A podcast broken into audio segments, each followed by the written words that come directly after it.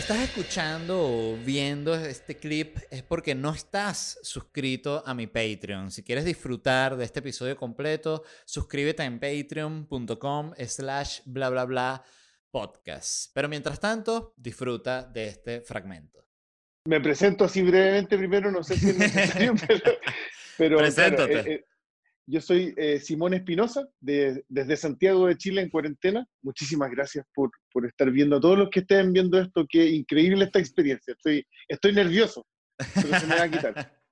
Eh, pero, pero eh, claro, no, yo soy periodista de formación. Y, Eso fue lo, que tú, lo que tú estudiaste. Claro, estudié sociología, no terminé, luego estudié periodismo, sí terminé, y rápidamente lo que se da cuenta cualquier periodista muy pronto es que, es que no hay trabajo. en general. O, o, más allá de que no hay trabajo, si bien puede, puede, haber trabajo, pero los medios de comunicación están en una posición muy mala hoy día, muy mala como, como modelos de negocio, son máquinas muy pesadas, con salarios como con, con rostros, con estrellas, que ganan miles y miles de dólares de salario mensualmente. Y la verdad es que eso ya, ya no sigue funcionando porque, porque no, no hay un correlato en ventas que se pueda medir. Entonces, esos medios de comunicación pronto empiezan a, a, colapsar, siguen manteniendo sus costos, de, sus costos fijos muy altos, pero realmente la calidad se va perdiendo y eso lo pagan los periodistas que realmente eh, se encuentran con, un, con una situación en que no hay una gran oferta laboral y qué sé yo. Entonces, un poco cu cuando en Volá nace, que no nace como un medio de comunicación, pero sí nace como un... Como un blog, ¿no? De, en Tumblr. Como un blog, claro, un Tumblr, un Tumblr donde nosotros publicábamos texto nos encantaba Mitch Hedberg en esa época, entonces eh, era, era un poco inspirado en Mitch Hedberg, eran one-liners. Ok. Eh, humorísticos de cosas que se nos ocurrían cuando estaba volado. Pero rápidamente cuenta, o sea, nos dimos rápidamente cuenta que, que, que no, no, había ningún ingreso de plata, entonces inventamos una tienda al lado que vendía los productos que en Volá promocionaba. Llegó una pipa, una marca de pipas que se llama Peacemaker, que son unas pipas de silicona, y ellos nos dicen, nos gustaría que le hicieran una reseña a nuestro producto. Y yo en ese momento trabajaba como guionista para un programa de televisión que se llama El Club de la Comedia, es una okay. franquicia española, me imagino que está en otros países de Latinoamérica, sé que está en México por lo menos, y en Argentina. Okay. No sé si está en... Yo no, no la conocía. Si en, ya, bueno, pero El Club de la Comedia es una franquicia y yo trabajaba como guionista para la, para la versión chilena y entonces tenía muchos amigos que hacían stand-up. Y en ese momento hablo con Lucas Espinosa y con Benito Espinosa les digo, oye, hagamos, ¿qué les parece si nos juntamos a hablar de una pipa de marihuana? Y fue como, obviamente. Entonces, eso, hay, que, hay que hacerlo, eso es increíble. Sí, como lo que, lo que para alguien es una, como una estupidez, para otro es un proyecto y que eso me suena a que me puedo dedicar mi vida. Eso, eso podría hacerlo toda la vida. Claro, eso pasó hace cinco años ya, fue la primera vez que, o cuatro años y medio, que grabamos por primera vez un video de eh, reseñas de productos canábicos y no dudo que haya habido algo, además de la revista Cáñamo en esa época, pero fuimos las primeras personas en Chile en fumar en YouTube, en el fondo abiertamente. Claro. Entonces también causó, causó, un poco de shock y fue algo bien, bien entretenido y bien emocionante. Y así partió. Bueno, y luego dijimos, la gente empieza a preguntar, ¿y dónde compro la pipa?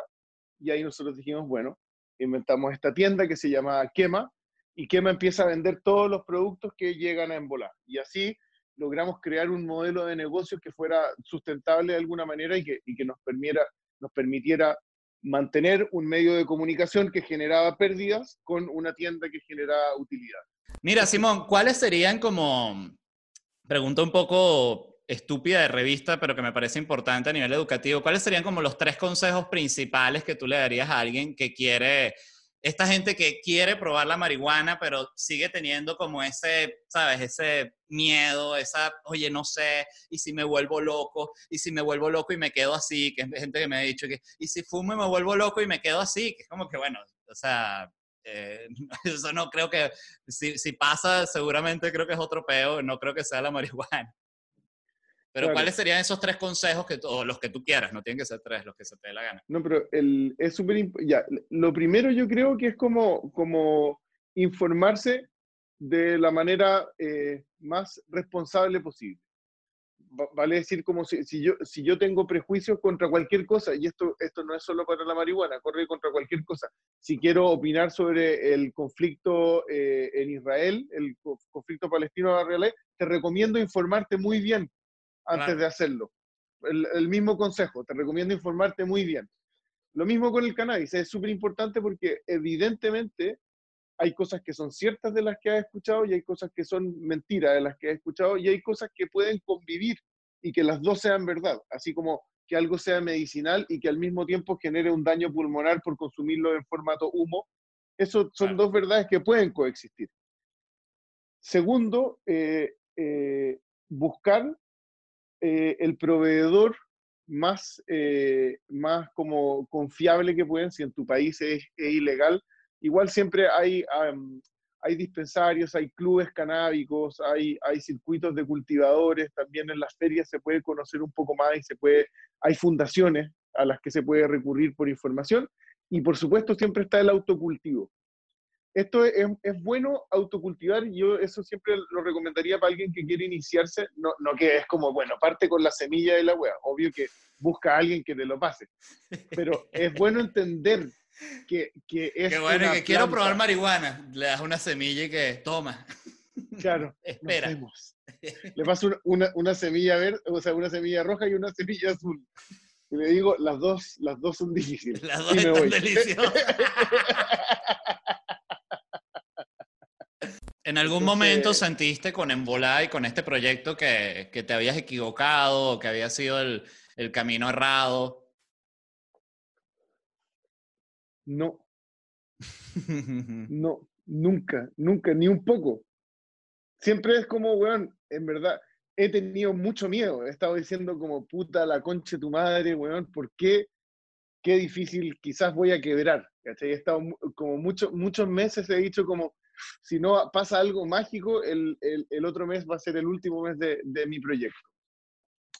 Y me he comido unos miedos terribles, terribles, terribles, pero, pero pero es, es como, el, el miedo es, es, como no, no es a, oh, qué mal que lo hice, sino el miedo es a no tener la oportunidad de seguir haciéndolo. Totalmente. Y, y eso, eso yo creo que es, es, una, se implanta, se implanta y luego uno pareciera convicción, pero es, es inercia.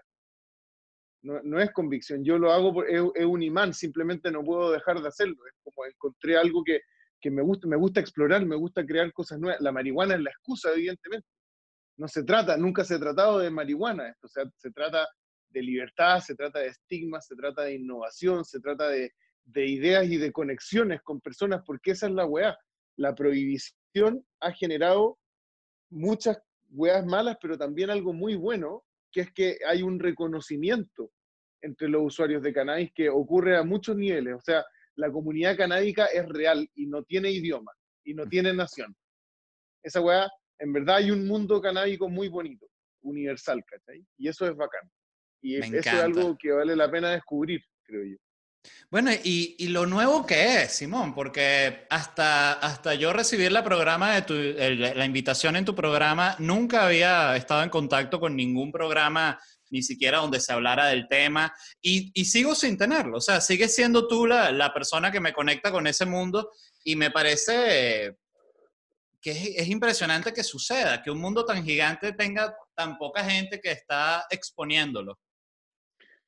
Claro, cada vez hay más personas, pero todavía somos muy pocos.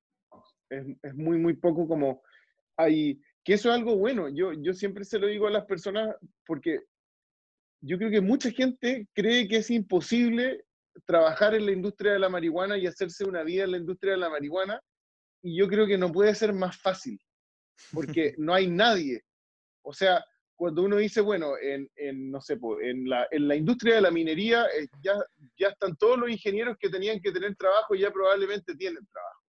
Aquí no hay ningún ingeniero o hay muy pocos ingenieros que estén dedicados a la industria de la marihuana hay muy pocos arquitectos, hay muy pocos diseñadores, hay muy poco, de todo hay muy poco, muy, muy, muy poco. Muy pocos periodistas, muy pocos empresarios.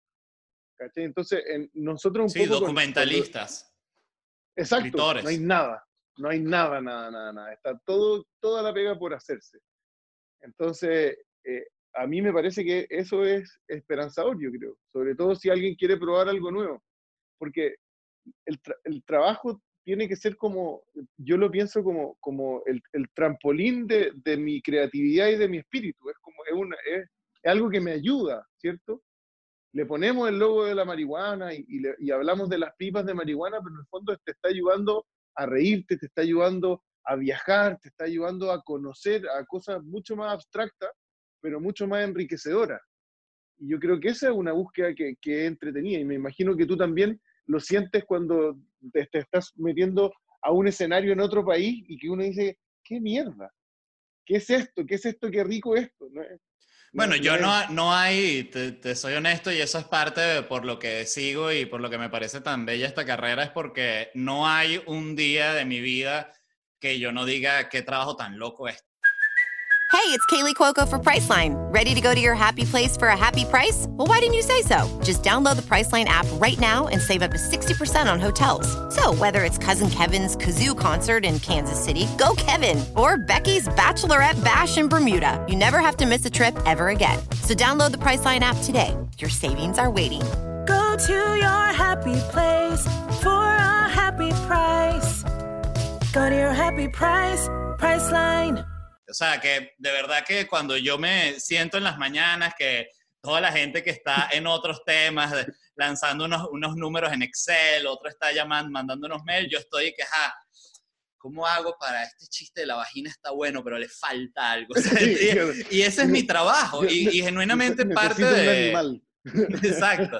Y empieza todo este trabajo como que es, es una, una oda, yo digo, al, al, al al tiempo libre, al pensar libremente, a lo que tú hacías con, tu, con, con, con, tus hermanos de enviar los chistes de cuando, cuando estaban fumando. O sea, eh, hay algo en, estas carreras que, sí, que es muy, muy especial, muy, muy bello. Y, es esa, eh, y la poca gente que lo hace. Eh, es, es, impresionante, increíble todo lo que están haciendo. Yo que de verdad te, y aprovecho para de nuevo decirte, admiro mucho lo que estás haciendo me encantó estar en el programa de ustedes y, y, me quedé muy loco, te soy honesto. Yo le he hablado de la experiencia tuya a cantidad de gente, Simón.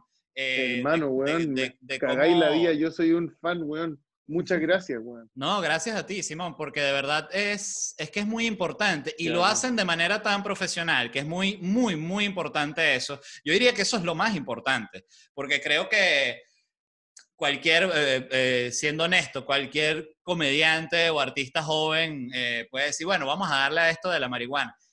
Eso es una cosa y otra es hacer lo que hacen ustedes, que es un programa producido mejor que para televisión, o sea, con todas las cámaras, la iluminación, la, todo el paquete gráfico, todo esto. Y de nuevo, yo quedé, quedé muy loco, o sea, te, te, lo digo. Y me di cuenta que tenía que yo mismo mucho, palabras, mucho prejuicio. Agradezco mucho tus palabras, de verdad. Sí, es que es muy valioso. Y creo que eh, toda la gente que esté viendo esto aprovechen y vayan a ver en bola. Pero me, me, di cuenta que yo mismo tenía mucho prejuicio, porque incluso cuando recibí la invitación, eh, vamos, me, me, imaginé que iba a ser algo así como, bueno, vamos a estar con estos marihuaneros y y sí. la clásica. Y que yo y tenía rastas. Y que yo Exacto. tenía rastas. Y... rastas tu, tu, tu, playera de Bob Marley, por supuesto. Eh, eh, y, y, no fue para nada así. Fue una experiencia muy, muy profesional. Fue una experiencia en la que yo mismo aprendí mucho del cannabis. Y, y, que me cambió mi concepción del cannabis y los medios, específicamente. O sea, dije, qué interesante todo lo que se puede hacer, porque de nuevo, yo vengo de una cultura que es la cultura venezolana, donde es, tiene un, una carga muy, muy mala la marihuana, está súper mal vista. Eh, te puedo decir que habrán 10 personas quizás en medio que acepten que fuman marihuana tipo yo, eh, muy, muy poco. O sea, entonces está como, es un mundo que está virgen, virgen, virgen, y que por eso me llama tanto la atención lo que tú estás haciendo, porque además, esto te lo digo yo, yo creo que eh, tú vas a ser eh, millonario pronto, pronto. Eh, y es por esa decisión que tuviste bueno. tan, tan valiente de decir, sí, nosotros, yo con mis hermanos vamos a meternos en este mundo de la marihuana, porque es que si más nadie lo quiere hacer, tienen también ustedes el derecho a, a, a cosecharlo. Bueno, Puta, no, no sé, me da risa porque harta gente dice eso de, de, ser millonario y todo, y yo siempre me río porque yo tengo un plan, yo voy a hacer algo muy divertido con, si que llega plata, voy a hacer algo muy divertido, que va a ser bacán. Y ahora te estoy diciendo, te voy a llamar. Si eso llega a pasar, tú estás en la lista de un número de personas que voy a llamar para decirle, ya, eh, está pasando, está, está pasando, hagan una maleta. ¿Cuánto consideras tú que es ser millonario? ¿Con cuánto dinero en tu cuenta tú dirías, ya, soy millonario de verdad, verdad? Es que, de, ya, ver, yo, tengo una, una historia de, vida que, que, me ha ayudado a pensar harto en esto. Mi, mi, abuelo eh, fue una persona muy pobre, mi abuelo paterno. Eh, fue, fue criado por una mujer que fue abandonada por su marido que la dejaron criando cinco hijos y esos cinco hijos de esta mujer los crió en la pobreza absoluta, pero los crió muy bien, con mano muy dura, como se dice en esa época, y resultó que todos estos hijos fueron a la universidad, y por lo tanto la generación que vino después, que fue la de mi padre, era una generación que volvió a ir a la universidad, que era algo muy raro en Chile en ese momento, y mi papá, que vino, salió de muy abajo, alcanzó a ser rico en un momento, después rico, no tan rico como no, o sea, rico eh, a una escala pequeña igual, pero muy grande para cualquier canon de normalidad. exacto, estar muy cómodo económicamente. Claro, porque él, él su misión en la vida, yo creo él quería salir de la carencia de la que había sido criado y para él su norte era salir de la carencia es acumular riqueza. Y yo que le agradezco tantas cosas en la vida a mi papá, pero hay algo que creo que aprendí por default y que él nunca estuvo tranquilo hasta que pasó la hueá de la plata. Entonces, entonces, como yo me he preocupado mucho tratar de realmente no ambicionar esa hueá como un norte. Quiero, quiero que la empresa crezca porque tengo un proyecto, porque quiero hacer una fundación y, y si algún día ocurre esto de la plata millonaria, yo ya tengo muy decidido en qué voy a gastar mi plata y que es en educación, porque ese es un proyecto en el que sí creo. ¿cachai? Que, y que creo que, que, creo que es, es fundamental y con lo que estoy 100% dispuesto a casarme.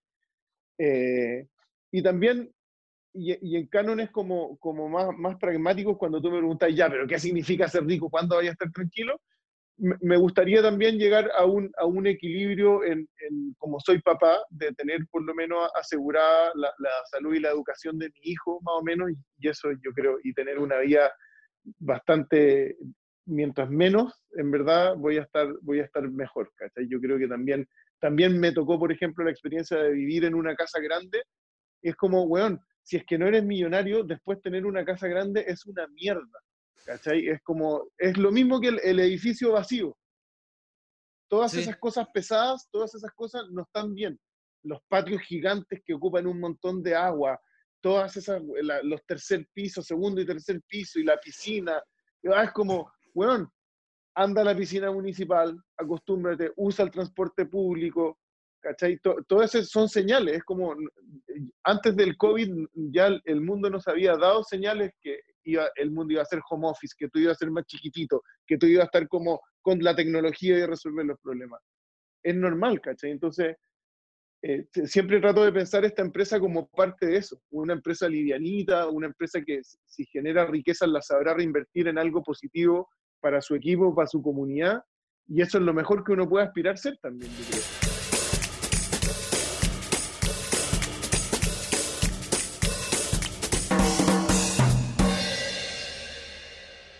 Hello, it is Ryan, and I was on a flight the other day playing one of my favorite social spin slot games on chumbacasino.com. I looked over the person sitting next to me, and you know what they were doing? They were also playing Chumba Casino. Coincidence? I think not. Everybody's loving having fun with it. Chumba Casino is home to hundreds of casino style games that you can play for free anytime, anywhere, even at 30,000 feet. So sign up now at chumbacasino.com to claim your free welcome bonus. That's chumbacasino.com and live the Chumba life. No purchase necessary. DTW, void, were prohibited by law. See terms and conditions 18 plus.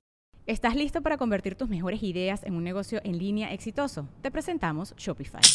Tal vez no lo sabías, pero nuestro podcast More Than Mamis es un negocio y lo empezamos por supuesto para desahogarnos y hablar sobre la maternidad, no para convertirnos en expertas de ventas y del e-commerce. Así que sí, necesitábamos ayuda para vender nuestro merch y poner en marcha nuestra tienda. ¿Y cómo suena con Shopify?